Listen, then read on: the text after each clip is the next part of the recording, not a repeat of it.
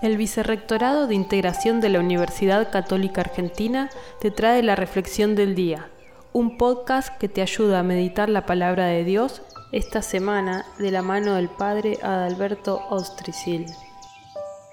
Jesús se encuentra este lunes con una mujer que está encorvada a causa de un espíritu impuro desde hace 18 años una mujer totalmente doblada, una mujer que, no se puede enderezar para que Jesús cura y endereza. Pero es interesante y no reparamos a veces en las conclusiones que saca el Evangelio.